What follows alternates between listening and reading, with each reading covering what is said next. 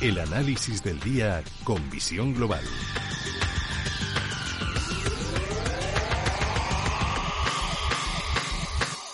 Y el análisis lo buscamos con José Ignacio Gutiérrez Lasso, que es presidente de PG Valores. José Ignacio, muy buenas tardes. Muy buenas tardes y calurosísimas tardes. Sí, calurosísimas. También el mercado parece que está calentito. En Estados Unidos siguen subiendo, vuelven las ganas de, comprar. Parece que también está listo o a punto de estar listo ese nuevo paquete de estímulos. Continúa la temporada de resultados empresariales. Parece que el coronavirus con cifras verdaderamente terribles eh, ya está como casi en un segundo plano. Última semana de este mes de julio. Pues sí, última semana de este mes de julio y efectivamente en Estados Unidos está subiendo prácticamente todo, bueno, todo, incluso el oro, que está en 1.931 dólares por onza, eh, y también el, West Texas, el petróleo, que está subiendo pues, prácticamente un 1%.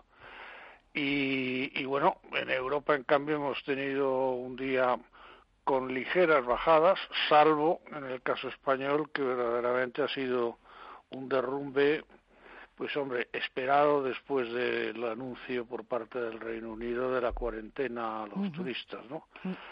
Y no sé si todavía eh, vamos, no creo que hayan acabado las negociaciones para por lo menos excluir a las islas, pero, pero bueno, de todas maneras, no sé, los el mal ya está hecho, el mal ya está hecho y claro, nosotros que tenemos valores en el índice, que son hoteles, que son líneas aéreas, etcétera, bueno, pues todo eso ha caído y fuertemente, ha arrastrado a los demás valores, y ha bajado prácticamente todo. Ha bajado prácticamente todo porque, claro, el problema es que toca, eh, digamos, el nervio principal de nuestro progreso en verano, que es estrictamente el turismo. Y bueno, pues eso tiene que ver luego con, con el consumo interno, tiene que ver, bueno, estamos viendo que muchísimos restaurantes ni han abierto, que, que hay establecimientos de todo tipo que ni han abierto, etcétera, etcétera, y vamos a ver en qué acaban el los ERTES si no se convierten en, en ERES. Por ahora, gracias a Dios, pues las cosas han ido medianamente bien, pero ha habido que prolongar los ERTES. Y veremos a ver qué pasa durante el mes de, de agosto, pero pero la verdad es que la perspectiva no es buena con tanto rebrote. Mm. Y yo creo que la bolsa va a seguir siguiendo más o menos el rebrote porque la situación económica ah, o las perspectivas, mejor dicho, económicas, yo creo que están eh, ahí, están ahí, vamos, están vistas y revisadas y, y no parece que vaya a haber muchos cambios sobre las previsiones, incluso Standard Poor's ha dicho que España podría podría crecer todavía menos de lo que se está hablando, con lo cual es también otro jarro de agua fría.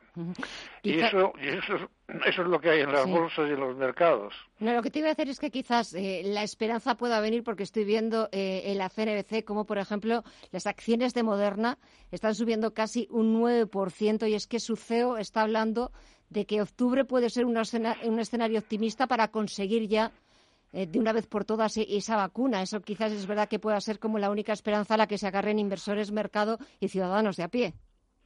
Sí, pero eso es la vacuna de Moderna, pero y, que podría estar, o sea, es muy optimista eh, lo de que esté eh, antes de finales de año.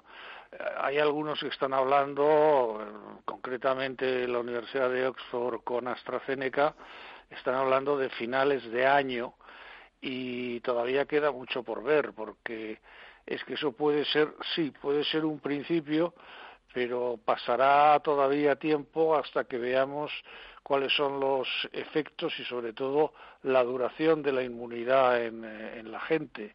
Y eso solamente se ve con el paso del tiempo y habrá que mejorar cosas y parece ser que en todas las vacunas que están en estos momentos en estudio pues no hay efectos secundarios perniciosos, eh, son prácticamente despreciables.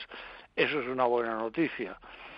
y hay muchos laboratorios que están eh, en estos momentos anunciando que van a disponer de vacunas. Y lógicamente yo creo que en el primer trimestre del 2021 vamos a tener vacunas a mansalva, porque hay algunos que se han comprometido a hacer mil millones de dosis, otros eh, dos mil, o sea que, que va a haber vacunas. Ahora, la efectividad, etcétera, y sobre todo, yo creo que a la economía vacunarla, pues no, el, el daño está hecho y recuperar todo lo que hay, el tejido, recuperar un tejido roto, eh, hay que zurcir mucho. Bueno, esperemos que el mes de agosto nos deje pasar unos días eh, tranquilamente, con prudencia, con sentido común, manteniendo todas las eh, distancias posibles y evitando que, esas cifras de, rebrotes vayan aumentando a ritmos eh, verdaderamente peligrosos. Esperemos que esté todo bajo control, como escuchaba yo ya la vicepresidenta primera, Carmen Calvo, decir que estaba bajo control de las comunidades autónomas con el constante apoyo del Gobierno. Esperemos que sea así. Y nada, José Ignacio Gutiérrez Lasso, desearte que pases un buen verano, un verano tranquilo dentro de lo posible, ya que va a ser, es verdad, que un verano algo, algo extraño, algo atípico, pero bueno, que consigamos desconectar, ¿verdad?